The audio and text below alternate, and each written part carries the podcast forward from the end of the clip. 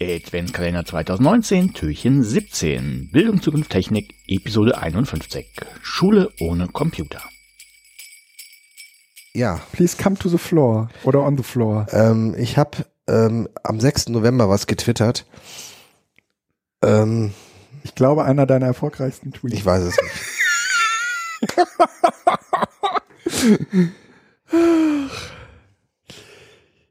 Also, ähm, es ist tatsächlich ja die Frage, ähm, im spitzerschen Sinne, inwieweit digitale Medien doch nur zur unendlichen Zerstreuung dienen und die Schülerinnen und Schüler vom Denken abhalten und so Mhm. weiter.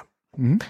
Und ähm, wenn ich meine eigenen Kinder betrachte, mein eigenes Kind betrachte, dann ähm, ist da ja sicherlich zu erkennen, dass zum Beispiel die Nutzung von so einem Smartphone und sei es nur für ein paar Minuten, um mal ein Foto oder ein Video sich anzugucken, und zwar von Erlebnissen, die es selbst auch hatte, also jetzt nicht Mhm. Fremde, aber auch irgendwie Fremde, ähm, spielt ja keine Rolle, ähm, im Anschluss zu einer gewissen Knötterigkeit führt Mhm. selbst wenn es freiwillig abgegeben wird, so ist ja doch irgendwo, man merkt, da- das passiert was mit. Ähm, mit anderen Worten, der Umgang mit solchen Dingen muss begleitet werden.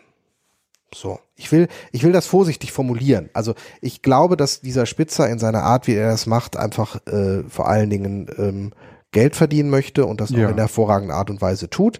Ich möchte aber auch sagen, dass dieser kritische Umgang, und wir kommen ja gleich auch zu den Datenlecks, irgendwie passt das ja auch da rein, Mhm. noch mal ein bisschen dazu, ähm, ein, ein Thema ist, was man nicht ignorieren sollte. Also im Sinne von die Schülerinnen und Schüler oder die Kinder so früh wie möglich mit Technik zuschmeißen, ist sicherlich keine Lösung. Mhm.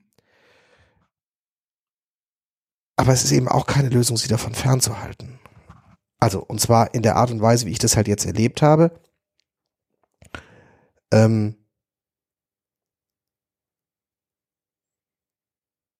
ich zitiere einfach mal zwei Sätze aus einer Handreichung für Facharbeiten. Digitale Medien Doppelpunkt. Bei der Erarbeitung und Darstellung des Themas sollen digitale Medien so sparsam wie möglich eingesetzt werden. Solche Medien können nur unterstützende Hilfsmittel sein. Wenn der Schüler die Schülerin es wünscht, kann er sie begleiten zum Vortrag, eine PowerPoint-Präsentation oder einzelne Bilder zeigen. Bei der Erstellung dieser bedarf es unter Umständen der Hilfe eines Erwachsenen, damit die Jugendlichen während des Vortrages nicht durch falsche Reihenfolgen auf den Kopf stehende Bilder etc. verunsichert werden. Das sind die beiden Zitate, die ich halt auch genannt habe. Ich, nicht zu erwähnen ist natürlich jetzt hier, dass diese komplette Arbeit, also es handelt sich hierbei um eine Facharbeit, die von Schülerinnen und Schülern Mhm. einer achten Klasse ähm, äh, erstellt werden müssen, ähm, handschriftlich abgegeben werden müssen und nicht auf dem Computer geschrieben werden darf. Mhm. Das steht auch noch in einer anderen Stelle, aber ich wollte es jetzt mal zusammen machen. Ähm, wenn ich sowas lese, brechen bei mir tatsächlich innerlich irgendwie die Dinge so zusammen und ich kann, denke einfach nur, es kann nicht sein. Achte Klasse heißt, die Kinder sind 14, 15 Jahre alt.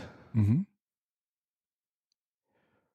Und es ist jetzt hier in diesem Fall nicht so, dass die Schülerinnen und Schüler im Unterrichtsalltag und privaten sozusagen durch ständigen Mediengebrauch äh, Gebrauch, eine hohe Kompetenz haben, die in diesem Setting mal bewusst außen vor gelassen werden soll, um zu gucken, wie passiert sowas eigentlich ohne digitale Medien, Mhm. sondern hier handelt es sich um Schülerinnen und Schüler, die in der Schule so gut wie keinen Medieneinsatz erfahren und alles, was sie haben, vor allen Dingen über zu Hause durch Smartphones benutzen. Autodidaktisch, muss man mal sagen. ne? Autodidaktisch mit Mhm. dem Phänomen, dass eben, wenn man sagt, schick mir doch mal ein Foto von dem Mhm. Text, den du geschrieben hast, das heißt, Dann, kann ich nicht. mh, Wie geht nee, das? machen ein Bildschirmfoto, aber nicht so eins, was wir jetzt meinen. Ich will auch jetzt gar nicht Mhm. irgendwo in so ein, das Mhm. ist, ich, ja. ich halte das tatsächlich für eine, also das, da gibt sicherlich auch wieder zu differenzierende Dinge und das ist jetzt überspitzt, was ich gerade gesagt habe, aber dieses Grundsätzliche, wenn ich mir vorstelle, dass ich 14-, 15-jährige Menschen in einer Art behandle, wo ich sage, sie brauchen hier bei der Erstellung unter Umständen die Hilfe von Erwachsenen, damit sie nicht durch falsche Reihenfolge der Bilder oder auf dem Kopf stehende Bilder verunsichert werden, dann ist da so ein grundlegend, ich sage es jetzt bewusst, falsches Verständnis Mhm. auch ein falsches Menschenbild hinter. Total. Das ist so erschreckend. Und ähm, weil es, was, was da im Grunde genommen steht, ist, Mhm. der Schüler ist nicht in der Lage, eine Präsentation zu erstellen, Mhm. ohne Hilfe eines Erwachsenen, weil die auf dem Kopf stehenden Bilder sind natürlich Dinge, die passieren Kindern, die passieren Erwachsenen nicht. Mhm. Jeder weiß, dass das mal passieren kann, aber wenn man einmal so eine Präsentation durchgeklickt hat, dann weiß man, funktioniert es oder funktioniert es nicht, dann ändere ich das. Aber ein Schüler an sich kann das ja noch gar nicht ändern. Da steht da ja auch wieder. Also da steht eine, eine vollkommene Kompetenzabsprache hinter. Ja, äh, also da steht das, da steht eigentlich ein, ein, Gefälle hinter, ja, was man eher aus dem Erfahrungs ähm, Wissen kennt, ja, also nach dem Motto, ich ähm, es passiert mal, dass ein Bild verdreht ist. Das Ne? heißt, dieses, dieser Text, und das ist das, worauf ich dann eigentlich auch, ne, dieser Text sagt mehr über den Verfasser dieses Textes aus, Ja. als über die Schülerinnen und Schüler. Die Schülerinnen und Schüler halten sich natürlich an diese Dinge, weil wenn ihnen verboten wird, etwas zu tun, werden sie es nicht einfach extra tun, es sei denn, sie sind so richtig hm, krawallig gebürstet, würde ich voll unterstützen dann, aber das geht leider nicht. Äh, das zeigt hier eine, eine große Inkompetenz der Lehrerinnen und Lehrer, die sowas formulieren. ja, Aber und das ein, ist ein, ein, ein, so ein Senioritätsprinzip, ja. Also Genau. Der, der, Die je Entmündigung. älter du bist, ja, umso mehr Erfahrung du hast, ja, umso mehr bist du auch, äh, sagen wir mal, äh, ge, geeignet, ja, äh, die Schüler, die Jüngeren zu unterweisen. Das ist dieses Yoda-Prinzip, ja. 14-, 15-Jährige. Mhm. Wenn du, wenn sie gelassen werden würden, würden die sich erwachsen fühlen können. Ja. Ne, fühlen können. Aber ich finde es nur wichtig, das ist tatsächlich eine Schule, die lebt dieses, diese spitzersche Angst. Die lässt die, das ist von heute. Ich befinde mich immer noch in diesem Prozess drin. Ich kämpfe mit mir, diesen Prozess zu gestalten, weil ich diesen, diese, diese, so eine Facharbeit begleite Ja.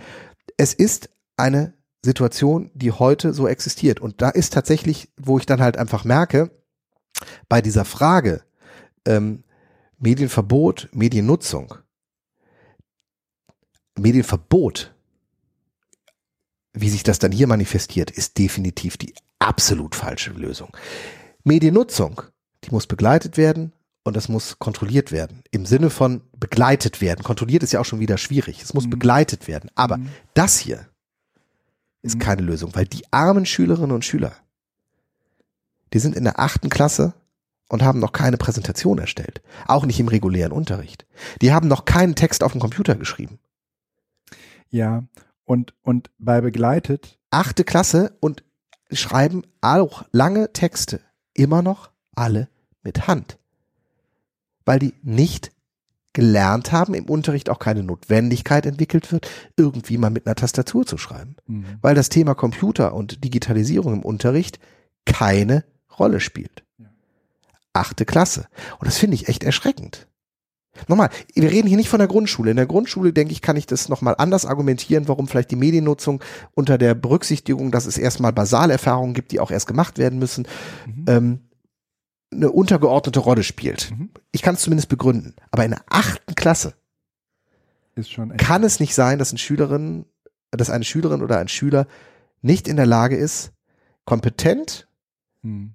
die Basisfunktionen eines Computers oder eines Smartphones, aber im Sinne von Computernutzung, also Office-Nutzung, zu bedienen. Mhm. Ich glaube, es war eine vollkommene Fehleinschätzung. Ich finde es zumindest erschreckend und es ist halt kein Spiel. Das ist kein Spiel, das ist kein Gedankenkonstrukt, sondern das ist, Das passiert das so passiert so Klasse. im Moment in der achten Klasse. Ja. In der achten Klasse oder in einer achten Klasse? In den achten Klassen. Das ist etwas, was jährlich wiederholt wird in der achten Klasse. Ja. Oh je, oh je. Ja, es ist, ähm, Naja, und da kann man noch nicht mal irgendwie davon reden, oh, da haben wir aber noch viel Arbeit, sondern wir haben es hier ja eigentlich mit einem Mindset zu tun, äh, was wir äh, nicht dadurch ändern, dass wir sagen, ach, das ist alles nicht so schlimm. Ähm, sondern, oder wo, wo wir sagen, ah, da hängt ein falsches Menschenbild hinter, du äh, wirst doch nicht ernsthaft glauben, das, ja, sondern äh, da, dahinter äh, hängt ja auch eine, eine sehr, sehr, wie soll ich sagen, ähm,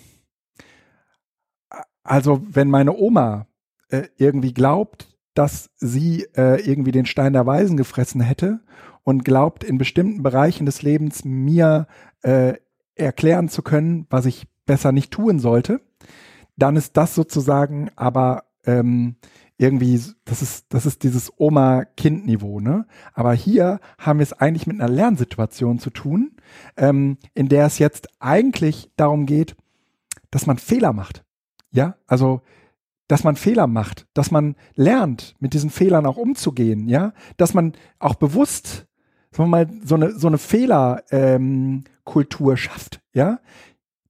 Durch diesen Paragraphen 4.2, den du gerade eben vorgelesen hast, geht es darum, das zu verhindern und sozusagen auch dafür zu sorgen, dass äh, die äh, Lehrenden dafür zuständig sind, dass solche Fehler definitiv nicht gemacht werden und dann auch noch an die Kinder weitergegeben werden. Ja? Und insofern, das ist in, das ist, das ist wirklich, ähm, das, das hat am Ende mit Medien auch gar nicht mehr so viel zu tun. Ich glaube, dass, es in, dass, es, dass, dass, dass diese äh, Herangehensweise, Fehlervermeidung und so weiter etwas ist, was du ähm, in, in vielen, vielen anderen schul schulischen, schulischen Bereichen auch finden würdest. Nein, nicht nur vielleicht, sondern dieses äh, ähm, fraternisierend, kann man das sagen? ähm, nicht nee, pa pat paternalisieren. Pa paternal mhm. Fraternisieren ist ja verbrüderlichen, mhm. genau. Dieses Paternalisieren. Ja. Du hast so schön deine Oma genannt. Ja. Ähm, zieht sich durch alle Bereiche. Ja. Ja. ja. Und, und es ist tatsächlich ähm, halt eine, eine, eine Frage eines, also deshalb, du hast recht und das relativiert das. Wir haben hier das Beispiel, weil ich das natürlich ja, ja, mit den Medien. plakativ mhm. rausnehmen kann mit den Medien. Mhm. Aber wir haben es hier im Grunde genommen mit einem schulischen Konzept zu tun, was aus der Zeit gefallen ist. Ja, ja. Und ähm, was als reformpädagogisches Projekt ähm, wahrscheinlich mal ein unglaubliches Potenzial hatte, was aber in seiner Steifheit heute überhaupt nicht mehr zeitgemäß wirkt. Mhm. Und zwar auch nicht als, als, ähm, als äh, Konservierung von wichtigen Werten. Weil das, was hier als Werte in so auch als, als, als mhm. hinter dem Text stehend, so wo, wo du jetzt die Assoziation mhm. auch hingebracht hast, mhm. entmündigen von oben herab, mhm. äh, Fehlerkultur überhaupt nicht etablierend, also auch nicht lustig, sondern es muss immer schön sein. Es muss immer, es muss immer fehlerfrei sein. Ähm, das ist keine das ist kein Setting mehr für heute. Damit kannst du zwar hervorragend ein, eine Fassade, ein Bild nach außen aufrechterhalten, aber innen drin. Mhm. Und dieses äh, äh, finde ich ähm, spannend, weil einfach auch da deutlich wird, mhm. also wir können es ja mal kurz Butter bei den Fisch, es geht um Waldorf, ne? Also es ist eine Waldorfschule. Ähm, ich finde es in dem Sinne spannend, weil wir ja auch oft gesagt haben, die Reformpädagogik und die Digitalisierung, die spielen eigentlich auf der gleichen Ebene und die müssen zusammenkommen, damit was entsteht. Schäppler heißt der ja auch äh, aktiv auf dieser Ebene. Ja. Wir müssen da nochmal differenzieren, weil die Zeit inzwischen, also hätten sich die Waldorfs früh auf dieses Pferd gesetzt und sich da geöffnet und dieses Ding versucht zu verstehen, im Sinne von aufzunehmen. Ja. Aber es kann, ich könnte mir vorstellen, dass die in dieser Gedankenwelt des Steinerschen, was da auch versteinert irgendwie dann ist, das ist natürlich mhm. jetzt ein blödes Wortspiel, aber tatsächlich ähm, etwas drin ist, was zunehmend aus der Zeit fällt, weil das, was als Schönes da drin ist, die Naturerfahrung, das Basale, das, ähm, das körperlich Tun, das Gestalten, das Machen, das ließe sich ja auch alles mhm. neben oder in Zusammenspiel mit digital ja, klar, Das eine schließt das andere gar nicht aus, aber indem man das ausblendet, ja. wirkt das plötzlich alles so aus der Welt gefallen, eben mit dieser Perspektive, die auch da drin steht, dass ähm, die Kinder immer als zu erziehende Objekte, und zwar extrem als mhm. erziehende mhm. Objekte gesehen werden und nicht als heranwachsende, kompetente Menschen, die in ihren Fähigkeiten gefördert werden müssen. Das ist eine ganz andere Perspektive. Natürlich würde das jeder Waldorflehrer wahrscheinlich sagen, nein, ich fördere auch meine Kinder. Ja. Aber in einer anderen Art und Weise, wie, sie, wie ich es halt erlebe an anderen Schulen. Mhm. Wo halt ein ganz anderes Lehr-Lernsetting, wo ein ganz anderes Verhältnis Schüler-Lehrer existiert. Es gibt Schulen, da duzen sich Lehrerinnen, Lehrer und Schüler und haben trotzdem Respekt voreinander. Mhm. Sowas würde man da nicht sehen. Mhm, okay. Weil das halt auch nicht in dieses Okay, Dings reinpasst. Ähm, krass. ja, eventuell später nochmal mehr. Nächste Thema.